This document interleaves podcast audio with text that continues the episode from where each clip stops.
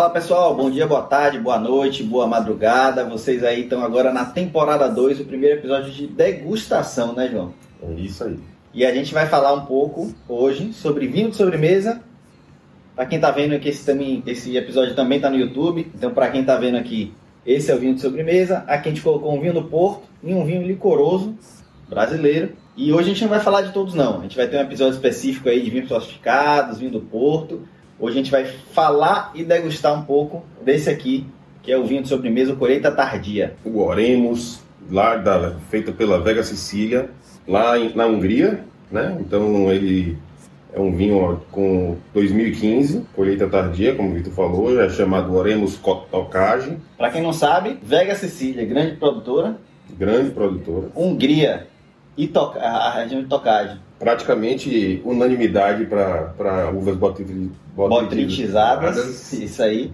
Então, esse vinho tende a ser um baita de vinho, né? Vinho, é. É, vamos ver. Graduação alcoólica de 12%, safra 2015, como eu já tinha falado. Então, Vitor, esse vinho ele tem uma história é, bem interessante. Esse vinhedo é localizado lá na Hungria, ele remonta lá ao século XIII, quando a Ordem Católica Romana dos Paulinos se estabeleceu nessa cidade da Hungria. Aí o próprio nome Oremos sugere que os paulinos desenvolveram a vinha lá nesse período lá do século XIII. Então, durante o início do, do, de 1500, a terra foi confiscada, tornou propriedade da nobreza do país. Segue a lenda que o primeiro vinho feito com uvas botritizadas né, que lá é chamada de Açu, foi produzida a partir dessa vinha, lá em torno de 1620. Na época, a esposa do príncipe George I possuía um grande vinhedo na Oremo sob a direção do pregador calvinista Laszlo Maté, que hoje é considerado o inventor dos vinhos botritizados. Bela invenção. É, relatos demonstram que por causa da guerra com os turcos otomanos, as uvas tiveram que permanecer na videira por mais tempo que o habitual e, portanto, atingiram, é, foram atingidas pela podridão nobre. Interessante, né? Interessante demais. Inclusive, para quem não lembra aí, a gente já falou sobre a botrite cinerea, que pode ser uma doença da, do vinhedo, né? Como pode ser a podridão nobre que gera esse tipo de vinho. No episódio de defeitos do vinho, a gente fala, inclusive, né? Podridão nobre e, e doenças, da, cinza, doenças da videira também. Doenças da videira também. Bom, então, o que acontece, né? A guerra não deixou eles escolherem, Aí depois que eles foram colher as uvas, depois que já tinha acabado essa guerra aí, essa batalha pelo menos, ele não se desfez da, da safra e usou as uvas, criando esse novo tipo de vinho que hoje conhecemos como aso, como é chamado lá, e a gente aqui como colheita tardia. No entanto, é, o, esse produtor, o enólogo, né, ele só serviu, o enólogo acho que não era o nome da época, né, mas é, o produtor que fez o vinho, ele só serviu a princesa esse vinho depois de 10 anos de pronto, na comemoração da Páscoa de 1631. Então, os vinhedos, é, os vinhedos de tocagem foram os primeiros a ser formalmente classificados mais de um século e meio antes da classificação de Bordeaux. Já no século XVII, essa família introduziu a primeira, segunda e terceira classes, que é chamada também de cru, né? Grand Cru, sim, Premier sim. Cru, etc., de classificação de qualidade. Há também registros de que tal método não sobreviveu e o segundo esforço oficial sobre a classificação foi concluído só em 1772. Aí lá em 1993, a família Alvarez Da Espanha adquiriu essa propriedade na Hungria. E aí fundou a Tocage Oremos Vinhedos e Bodegas, construindo, três anos depois, uma moderna adega para vinificação, que aproveitou os porões e labirintos do século XIII, que lá se encontravam, unindo tradição e modernidade. Um dos exemplares que refletem esse trabalho é o Tocage Seis Putônios de Oremos, não é esse que a gente está bebendo Sim, hoje. Esse é outro tipo. Né? Mas que é incrivelmente doce e denso, um verdadeiro néctar. Isso aqui é a descrição do vinho que eu estou lendo, né? Porque eu não tive essa oportunidade também ainda. Eu já bebi uns cinco putones e estava muito próximo disso. Era é. seis, eu fiquei imaginando que deve ser realmente é o top, né, deles. De grande complexidade e presença de boca. Um vinho simplesmente sublime, de muita elegância e refinamento, sem nenhuma sombra do caráter oxidativo de alguns tocados mais rústicos. Sem dúvida, entre os maiores vinhos de sobremesa do mundo. Eu tenho muita curiosidade, viu, João, de beber esses seis putônios. A gente pode explicar o que é putônios num episódio específico aí do vinho de sobremesa, que não vai ser esse. Esse, como eu falei, é uma degustação. Mas eu tenho muita vontade, porque eu bebi uns cinco putônios que eu não sei como. Eu achei lá na Wine por um valor, sei lá, cento e poucos reais, sendo que um vinho desse custa os seis putônios é mais de 600 reais. É. Então, e os cinco putônios agradou todo mundo que bebeu comigo. Inclusive quem não gostava de vinho doce, de sobremesa, né? Ficou surpreso. E então vamos ver se oremos também. Eu fiquei muito curioso nesse vinho aqui, João. Fui eu que, que, comprei, né? Porque ele é de um super produtor, como eu falei, que é a Vega Sicília. Vega Sicília. Na Hungria, em tocagem, então Vamos ver. Vamos ver Tem se ele... tudo, tudo para ser bom. Né? Vamos ver se ele é de fato. Vamos lá. Então ele é um vinho doce, um vinho de, de sobremesa que, que a gente chama, é um vinho de colheita tardia também. E o vinho de colheita tardia ele tende a ser feito com uvas, como o nome diz, a colheita é tardia. E aí ela é mais, é, ela perde um pouco da polpa, ela vai se ressecando de certa forma, né? É desidratando. Desidratando é a melhor palavra, ela vai desidratando e concentrando ali tanto sabor, aroma, açúcar. E aí ele tende a ser doce também por isso, né? Isso. E aí, porque você atinge um nível de açúcar muito grande naquela uva, né? a, a fermentação normalmente é interrompida. Né? Não, deixa, não deixa as leveduras com, consumirem todo o açúcar para virar um vinho seco. Não tem tanta água para diluir esse açúcar. E as leveduras, como elas não comem esse açúcar todo, né? não consomem, acaba que o açúcar fica no líquido. Por isso, inclusive, a graduação alcoólica é relativamente baixa, né? Para um colheita tardia, 12%. 12% de álcool nesse Ou caso. seja, teoricamente, uma uva desidratada e tudo facilmente chegaria aí a 16, 17% de, de teor alcoólico se fosse um vinho seco. Então aqui a gente vê que a fermentação ela foi interrompida. Aí, como foi interrompida, depende do produtor, pode ser pelo uso de é, sulfito. Né, para interromper a ação das leveduras, ou filtros também, enfim, aí tem diversas técnicas que não vêm ao caso para que é, seja feita essa interrupção da fermentação. Então é isso. Aí é uma uva que tem um teor de uma quantidade, uma concentração de açúcar maior e que você interrompe a fermentação antes. Então por isso você consegue esse dulçor aliado ao vinho, efetivamente. Então vamos à degustação. Primeiro, Visualmente também uma cor linda, maravilhosa, um amarelo dourado, um- intenso, isso, bem brilhoso, bem límpido, bem bem límpido, límpido. Um sobrenadante, Normalmente o vinho de sobremesa tem um corpo, né, um mais licoroso, pesado, aromático demais. demais. Chega. Uma das coisas que eu mais gosto, eu acho, dos vinhos de colheita tardia, enfim, mais doces e tal, de sobremesa, é o aroma que normalmente é Esse é um vinho da, é, feito com a uva Furmint. que é uma Acabou uva não falando, mas é uma uva chamada Furmint. que é de lá da Hungria. Hungria, Eslovênia, aquela região toda. Aqui eu sinto aquelas frutas laranjas, né? Eu, eu chamo de laranjas, não sei nem se elas são laranjas, mas tipo um pêssego da vida, Amarelas. amarelo. Frutas amarelas, de caroço. Sente, é, é, é estranho dizer, né? Mas você sente o aroma doce, né? Sim, é que vem, vem tanta coisa doce, né? O pêssego, o mel, talvez. É. Que aí você vai. Você sente só aquelas coisas doces assim que você tem memória. Dá pra parar aqui a degustação, né? É, se parasse aqui, eu já falava, quero, quero uma garrafa, quero duas aí, se for barato.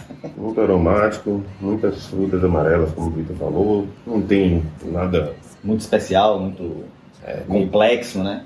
É, é mais simples, até mais frutado. ligação com especiarias, não tem madeira, nada disso, claramente. É bom lembrar também, como vinho é, colheita tardia, vinho sobremesa, a gente serve um pouco mais gelado, né, Vitor? Os aromas tendem a se abrir quando ele vai esquentando. Sim. Né?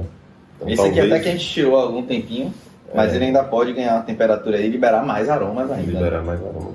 O vinho é doce, Começando pela técnica da degustação, vinho doce. vinho doce. como é de se esperar. Eu diria que é de, de boa acidez, né? Porque mesmo ele sendo doce, eu consigo sentir uma acidez, inclusive, que equilibra esse dulçor. A gente tem um episódio disso até, né? Dulçor versus acidez, Sim. que é que um causa no outro. Então, Acidez boa. acidez boa, doce, As frutas vêm de novo aqui na boca, né? frutado em boca, confirma totalmente. Confirma totalmente Nariz. o aroma. Isso que é mais foi só desculpa para beber mais um gole.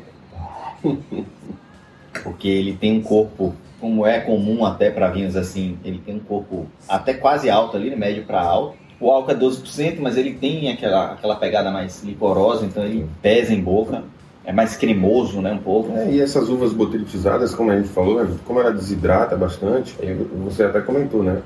A desidratação é a perda da água Sim. da, da uva. Então concentra mais o sabor do, do- do fruto. Isso. É como você fazer um suco de uva, ou um Você suco, pega- na verdade, qualquer, Bater só a polpa, só polpa. não botar água. Exato. Quando você bate, sei lá, você pega a acerola ou qualquer outra fruta, bate só a fruta, sem botar água, e quando alguém joga uma água por cima. É mais ou menos essa diferença que a gente vai É. sentir aqui, Exatamente. tentando explicar de forma bem simples. Ah, não tem nem o que falar, né? Se é bom ou ruim, não tem nem o que falar. Confirma minhas expectativas.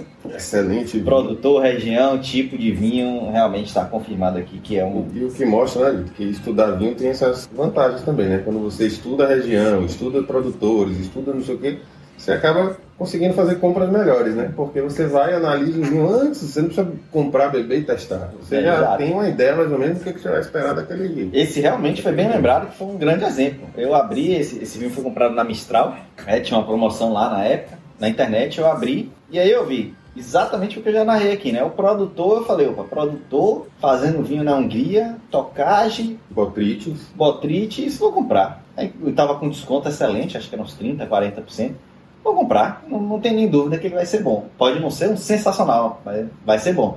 E de fato é um, um excelente vinho. No caso é sensacional. Ele confirma aí a, a expectativa completamente. Foi um, como você falou, um vinho comprado na base do conhecimento né, da, daquilo que eu tinha Sim. e que foi uma compra ah, totalmente segura. Ele podia gerar uma decepção, talvez, se não fosse bom, mas isso não foi o caso. Não foi o caso.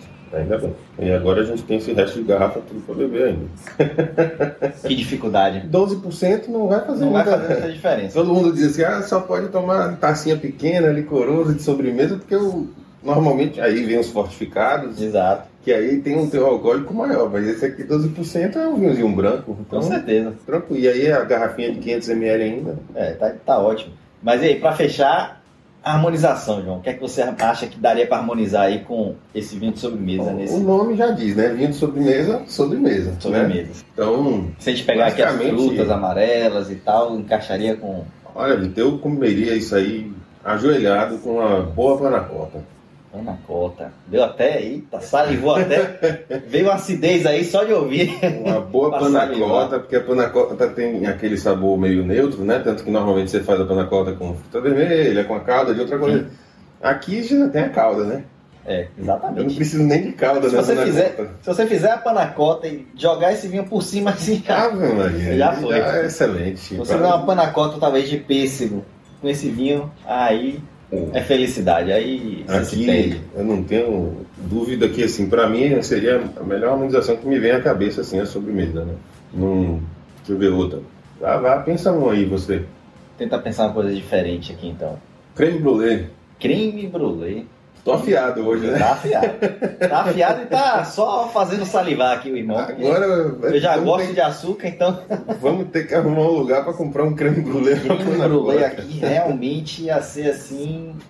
ó, podia fazer uma mágica aqui, que nem faz aí uns vídeos né, de YouTube. Pá, surgir aqui um creme brulee agora, Ah, mas a gente não vai conseguir fazer isso. Não vai. Infelizmente. Aqui não vai achar creme brulee tão perto. Então, eu acho que para fechar, o que eu, que eu queria deixar até uma mensagem que já aconteceu muito comigo, eu apresentando esse tipo de vinho para amigos, é o preconceito que existe do vinho doce, normalmente ele é gerado daqueles vinhos que são feitos Coloniais, vinhos de mesa. Exato, vinhos de mesa, feitos sem muito cuidado, em grandes, imensos volumes, né? É, que é para vender bem barato, para pessoa que só quer Ou mesmo. feita no quintal lá de casa, dos colonos. né? Exato. Isso ainda se faz muito. E quando industrial, normalmente é feito para aquela pessoa que só quer o álcool mesmo do, do vinho, né?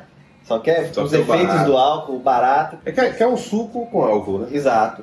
Mas o vinho doce, o vinho de sobremesas, o vinho doce em geral, né? Seja fortificado, licoroso, o que eu estou chamando aqui de sobremesa como o colheita tardia, ele pode ser um vinho assim fantástico, a harmonizar muito bem com muita coisa. Inclusive um dos mais caros do mundo, o Sauternes, né? Só tem é um grande exemplo disso. Né? Vinho francês de preços né, elevados, se foram os melhores, e é um vinho doce de sobremesa, para você comer com a sobremesa. Ou de aperitivo. E só para finalizar também, Vitor, é importante, eu acho que registrar, né? Como a gente, no outro vídeo, para quem não viu, a gente fez um vídeo também degustando um chabo, um vinho laranja, e aí eu li a descrição técnica do vinho, né? Que a legislação pede. Aqui a gente já vê, ó, vinho branco de mesa, doce e fino. Então você vê que é um vinho feito de uva vinífera, que por isso tem fino, e doce, né? Não é seco e branco, por causa da cor. Então, Então. só para registrar né, as informações do rótulo. As mais quem- técnicas. As mais técnicas. Que remete, inclusive, ao nosso episódio 1, o primeiro episódio. É, e até para as pessoas entenderem, quando estiverem num- numa prateleira, de um, na gôndola de, um- de uma loja, de um supermercado, de ler, entender o que é que aquele vinho é a proposta. Porque eu acho que isso é uma coisa bem importante, Vitor. Eu mesmo já fui pego em várias vezes que eu peguei o rótulo, não me atentei a isso, e quando cheguei era um vinho meio seco, por exemplo, Sim, que eu não, não gosto muito. Então, É, e, e que no episódio 1 a gente falou que o meio seco também tem umas nuances, né? uhum. Que às vezes a legislação de um país para outro muda na Itália, em Portugal, vai ser um vinho seco, aqui vai ser meio seco. Sim. Então você tem que ficar de olho, às vezes até no teor mesmo, né, que está descrito ali, porque ele vai aparecer como meio seco, mas não quer dizer que ele é doce pro, pro, pro paladar brasileiro, digamos sim, assim. Sim. Então, e é, até porque tem a margem, né? De quantos gramas de açúcar? De 0 a 3, de 3, de 4 não sei quanto. E aí a, a, gente explicou no episódio 1 que a margem do meio seco no Brasil é gigantesca. É gigantesca, de 4 gramas até 20. 20 ou 25, se eu não me engano. É, então... então você pode beber um vinho super doce e um vinho quase seco. Praticamente seco. Então tem que, que é o que normalmente acontece com os italianos, inclusive. Exatamente. Os primitivos. Então, acho que é isso. Sugiro que vocês provem, talvez não esse, mas algum vinho aí de pra colheita tardia para começar. Para quem tem um preconceito se der a chance de, de, de, beber um vinho é doce, pode ser colheita tardia, pode ser fortificado, pode ser vinho do Porto, enfim, se der a chance porque temos muitos exemplares interessantes. E esse aqui, Vitor, sinto muito, mas você não vai levar a garrafa de volta não. nem vai congelar, nem vai fazer nada. Então, pessoal, se liga aí, segue a gente, porque a gente vai fazer episódio de vinho do Porto, vinhos licorosos, Inclusive já teve muito pedido, João, de herês. A gente vai ter que achar uns herês aí, tanto para falar deles como para beber, ó. Trabalho difícil, porque tem gente Isso bem curiosa aí com herês que também é um vinho considerado fortificado. Eu não tenho muito boas experiências com os herês, não, mas vamos, vamos, vamos tentar lá. também, né? Quebrar os, pois é. preconceitos. A gente também tem que quebrar os próprios, né? É. Então, até a próxima taça. Até a próxima taça.